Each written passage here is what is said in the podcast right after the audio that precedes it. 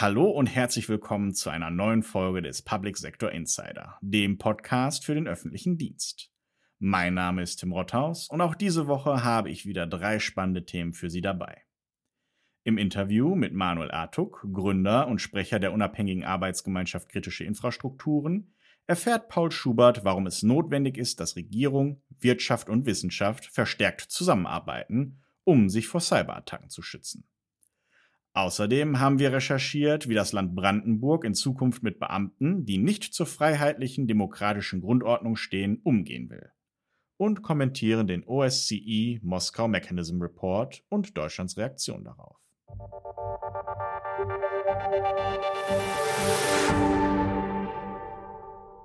Die Zahl der Cyberattacken und Ransomware-Angriffe auf deutsche Behörden und Unternehmen ist in den letzten Jahren immer weiter gestiegen. Doch anstatt den Angreifern ein Lösegeld für gestohlene oder verschlüsselte Daten zu zahlen, fordert Manuel Artuk, Gründer und Sprecher der unabhängigen Arbeitsgemeinschaft Kritische Infrastrukturen, dass sich Regierung, Wirtschaft und Wissenschaft zusammentun, um sich besser vor solchen Angriffen zu schützen. Im Interview mit Paul Schubert erklärt er, wie solche Lösungen aussehen könnten. Hallo Artuk, schön, dass es heute geklappt hat. Hallo. Ende Juni wurde ein offener Brief veröffentlicht, der ein Umdenken beim Umgang mit Ransomware-Angriffen fordert. Mittlerweile haben fast 100 Personen den Brief unterschrieben, unter anderem auch Sie. Was sind denn die Kernforderungen des Briefes? Also im Endeffekt ist die Forderung, dass die neue Regierung, die vergangenen Regierungen waren ja doch eher sehr äh, resistent gegen solche Beratungen oder Vorschläge der Zivilgesellschaft als auch der äh, Forschung und Lehre. Der neuen Ampel sozusagen auch mitzugeben, liebe Leute, wir haben ein Problem mit Ransomware und wir müssen uns natürlich auch diesen Tatsachen äh, stellen und ihr müsst eben auch schauen, wie können wir mit dem Problem umgehen. Lösegeldzahlungen fördern ja sozusagen die Kriminellen, weil das ist ja der Profit, der Benefit, den die rausnehmen. Und wir reden ja inzwischen von mehreren hundert Millionen Dollar pro Jahr, den die an Umsatz einfahren. Und man muss immer bedenken, dass es organisierte Tätergruppierungen und der Umsatz, den die einfahren, ist gleich Gewinn, weil steuerfrei. Das ist eine sehr hohe intrinsische Motivation, da dran zu bleiben. Und wie kann man die austrocknen? Dazu gehören Maßnahmen wie beispielsweise auch zu überlegen, wie kann man das Unternehmen nicht schmackhaft machen, Lösegeld zu zahlen, aber schmackhafter machen, Backups zu haben und ihre Infrastruktur mehr mit IT-Sicherheit abzubilden. Das heißt, nicht direkt das Verbot von Lösegeld, sondern eben die Überlegung, wie gehen wir mit Lösegeldzahlungen um?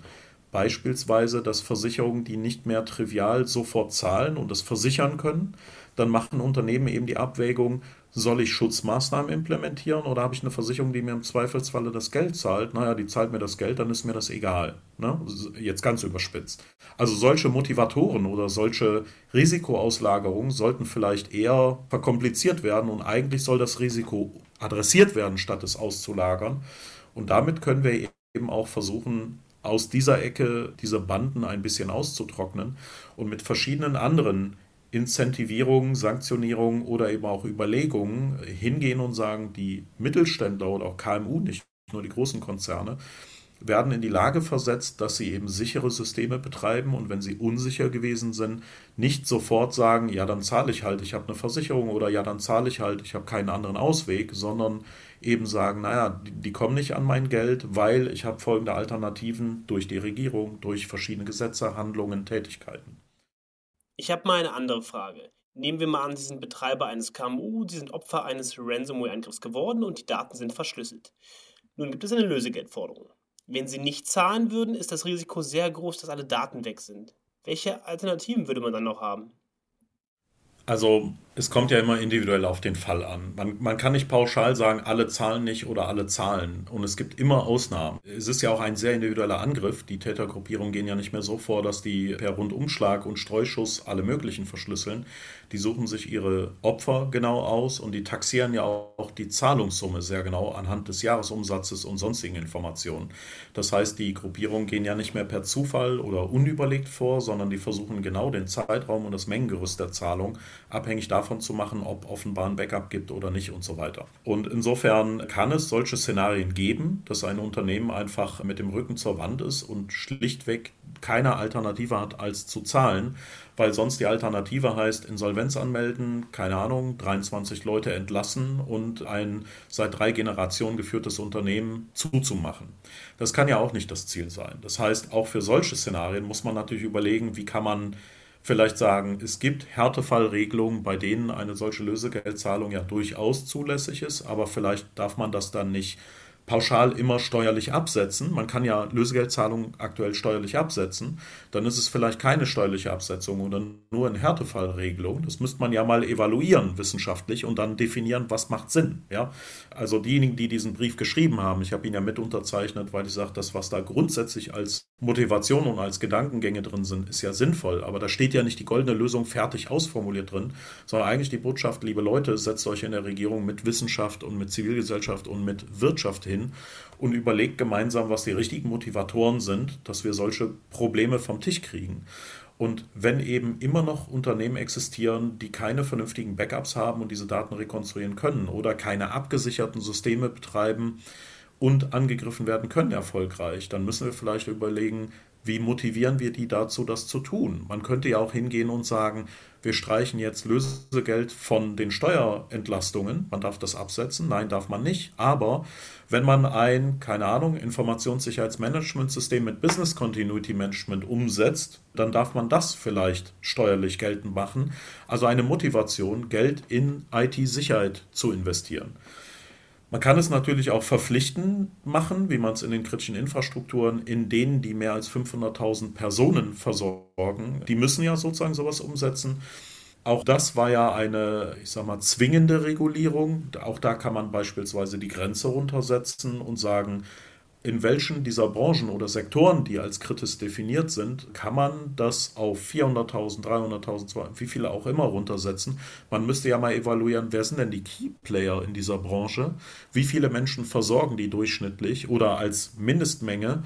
Und genau diese Key Player wollen wir doch alle abholen. Und ab da setzen wir die Grenze und sagen, die müssen alle verpflichtend diese Sicherheitsmaßnahmen umsetzen. Darunter ist es vielleicht optional da gibt es, ich sag mal, keinen goldenen Weg oder keine Vorgehensweise, die immer richtig ist, sondern man muss eben auch Härtefallregelungen und Ausnahmen betrachten. Aber bevor wir die ausführlich diskutieren, brauchen wir ja erstmal die Grundsatzstrategie, wie wir umgehen mit den Defiziten, die wir da haben.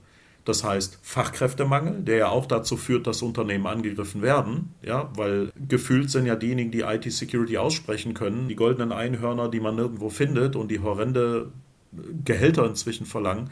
Und äh, kommunale Betreiber oder eben auch äh, in der Wirtschaft teilweise finden ja nicht genug Mitarbeiter mit digitaler Kompetenz. Dann müssen wir vielleicht mal in den Grundsatzstrukturen als Regierung auch agieren und sagen, wie kriegen wir die Bildungspolitik repariert, indem wir sowas ausbilden wie Medienkompetenz, Pflichtfach Informatik, Programmieren, Algorithmen und Datenstrukturen, damit die Menschen auch verstehen, was ist ein Algorithmus, wie funktionieren soziale Medien, wie funktionieren Verschlüsselungstrojaner, warum können die überhaupt erfolgreich angreifen? All das sehe ich im Lehrplan nicht. Wir produzieren nicht für eine Informationsgesellschaft Mitarbeiterinnen, sondern wir produzieren immer noch für eine Industrienation Deutschland Fabrikarbeiterinnen. Und das können wir uns in, in heutigen Zeiten nicht mehr erlauben. Sie haben jetzt eine Menge Punkte genannt, die lang-, mittel- und kurzfristig angepackt werden müssen.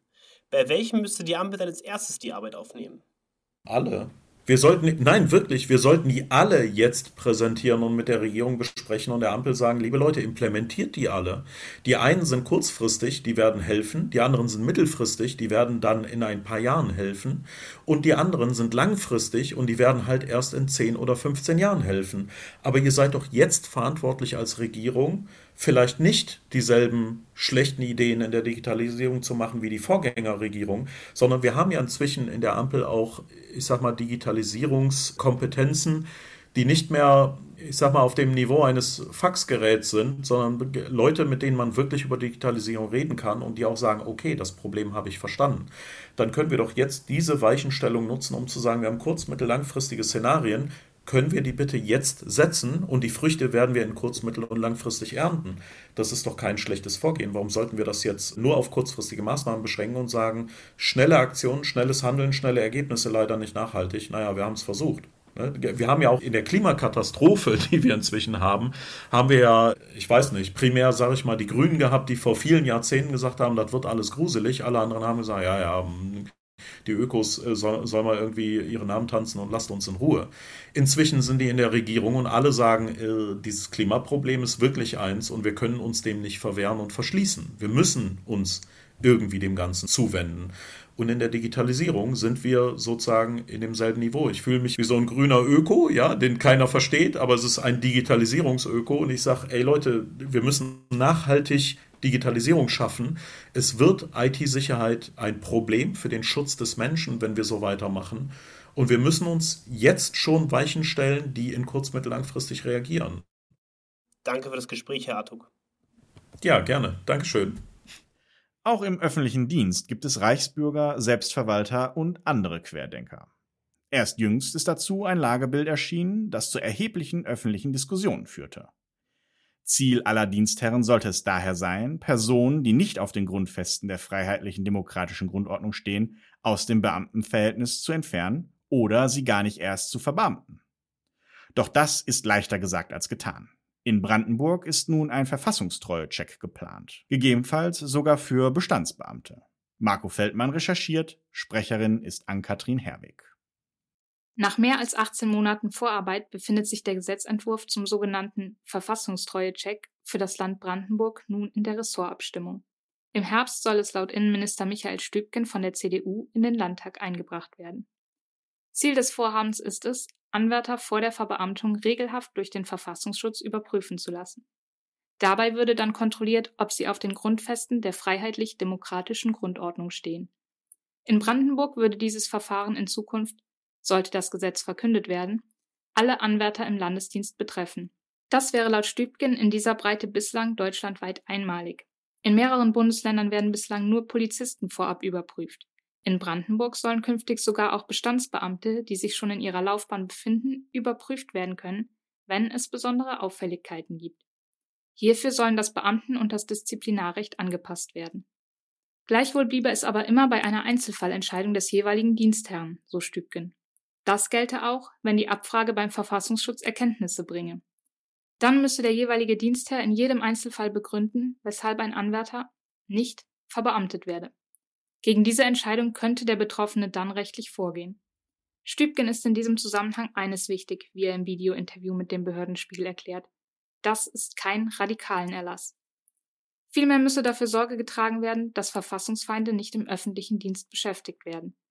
Der Potsdamer Ressortchef räumt allerdings auch ein, dass der grüne Koalitionspartner das Vorhaben immer noch kritisch sehe. Stübgen stellt sich deshalb auch nach dem derzeit laufenden Mitzeichnungsverfahren im Landeskabinett auf intensive Debatten im Landtag ein. Und dann wird die Diskussion mit Sicherheit noch ein Weilchen laufen, weil in der Tat, das ist eine einerseits sensible Frage. Das ist mir auch völlig klar. Deswegen haben, sind wir auch mit der Gesetzgebung sehr sensibel vorgegangen. Auf der anderen Seite gibt es so Pauschalvergleiche, das wäre so etwas wie der radikalen Erlass. Nein, das ist es nicht. Es ist eine gesetzliche Regelung und stark eingeschränkt, was die Möglichkeiten der Überprüfung betrifft. Ich halte es aber für notwendig, dass wir in einer Situation, in dem verfassungsfeindliche Bestrebungen in Deutschland seit Jahren leider zunehmen, wir auch dafür Sorge tragen, auch als Vertrauensbildung gegenüber der Bevölkerung, dass Verfassungsfeinde nicht im öffentlichen Dienst arbeiten werden. Ebenfalls in der zweiten Jahreshälfte könnte der Gesetzentwurf über einen Polizeibeauftragten für die Mark in den Potsdamer Landtag eingebracht werden. Laut Stübgen laufen die Diskussionen hierzu aber noch. Fest stehe jedoch bereits, dass es sich um einen Beauftragten des Landtages handeln werde. Stübgen, der 2024 den Vorsitz in der Innenministerkonferenz innehaben wird, benannte mehrere Schwerpunkte für diese Zeit. Dazu gehören unter anderem ein 10 Milliarden Euro schweres Sondervermögen des Bundes für den Bevölkerungsschutz sowie der Kampf gegen Cybercrime und andere Formen der Kriminalität im und aus dem digitalen Raum. In diesem Zusammenhang plädiert Stübgen für die Einführung der Vorratsdatenspeicherung bei bestimmten Delikten, unter anderem im Kampf gegen sexuellen Missbrauch von Minderjährigen. Von Zentralisierung und entsprechenden Grundgesetzänderungen zugunsten des Bundes hält er hingegen nichts. Wie gesagt, von Zentralisierung und Grundgesetzänderung jetzt zu reden, ist viel zu verfrüht. Ähm, äh, in den letzten Jahren haben wir immer wieder äh, so gearbeitet, dass wir zum Beispiel, das ist bei der letzten Innenministerkonferenz äh, paraffiert worden, das gemeinsame Kompetenzzentrum Bevölkerungsschutz in, ähm, aktiviert haben, in dem arbeitet der Bund mit den verschiedenen Landesbehörden zusammen.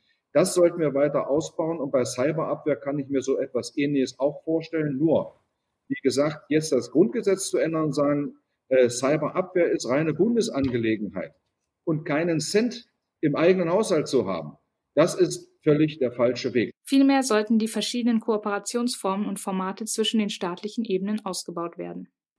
Seit Beginn des Krieges in der Ukraine sind immer häufiger Anschuldigungen gegen die russischen Invasoren laut geworden. Wahllose Exekution, Folter und die Verschleppung von Männern, Frauen und Kindern wird der russischen Armee vorgeworfen.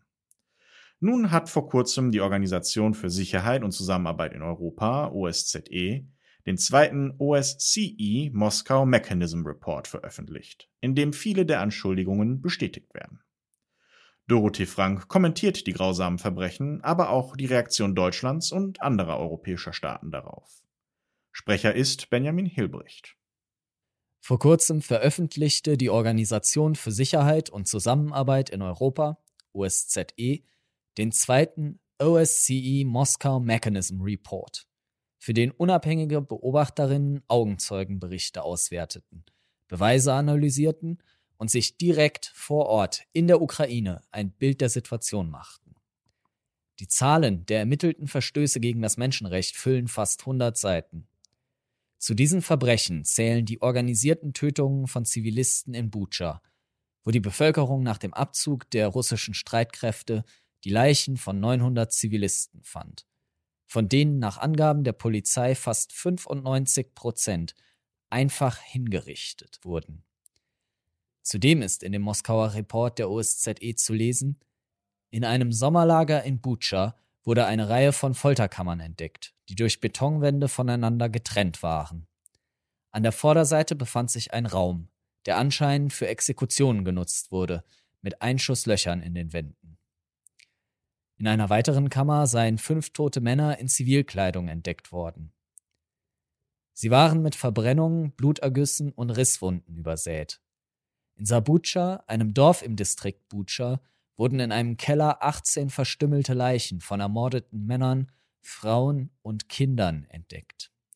Einigen wurden die Ohren abgeschnitten, anderen die Zähne gezogen.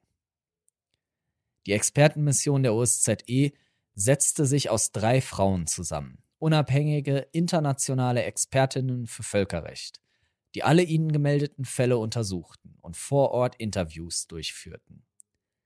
Alle Berichte wurden bestätigt. Nachweislich kam es also in der Ukraine zu Kriegsverbrechen, Folter und der massenhaften Ermordung von Zivilisten. Ähnliche Verbrechen hatten eine Allianz der Willigen, darunter auch Deutschland, seinerzeit zum Eintritt in den Kosovo-Krieg bewogen. Doch in diesem Fall wäre der Gegner nicht ein leicht besiegbares Serbien, sondern Russland. Und dadurch gelten andere Regeln. Inklusive der Tatsache, dass sich aktuell in Deutschland mehr darüber aufgeregt wird, dass Russland aus fadenscheinigen Gründen nicht mehr so viel Gas in die Bundesrepublik liefert wie vor dem Krieg. Dabei könnte man als Bürger eigentlich froh sein, dass nur noch wenig russisches Gas ankommt und man dadurch nicht die Folterung und Ermordung unschuldiger Zivilisten mitfinanziert. Erst Jahre später wird die Welt wahrscheinlich das ganze Ausmaß der Verbrechen beziffern können, die verschwundenen bzw. deportierten Menschen, darunter hunderte Kleinkinder. Und die Rolle derjenigen Staaten, die durch die weiterhin fließenden Geldmittel die Fortführung dieser Verbrechen erst ermöglichten. Unter diesen Enablern befinden sich sehr viele europäische Staaten, die aktuell einerseits viel Geld in die Versorgung der Ukraine mit Waffen investieren und andererseits fast ebenso viel Geld für die Finanzierung Russlands über den Kauf von Rohstoffen ausgeben. Eine fast schon perverse Situation. Und damit sind wir am Ende dieser Ausgabe angekommen. Ich hoffe, es hat Ihnen gefallen. Falls Sie noch nicht genug gehört haben, besuchen Sie uns doch einfach auf unserer Webseite www.behörden-spiegel.de oder auf allen gängigen Podcast-Seiten. Dort finden Sie auch unsere anderen Formate, das Public Sector Insider Stichwort und die Voices in Defense. Vielen Dank fürs Zuhören und bis nächste Woche.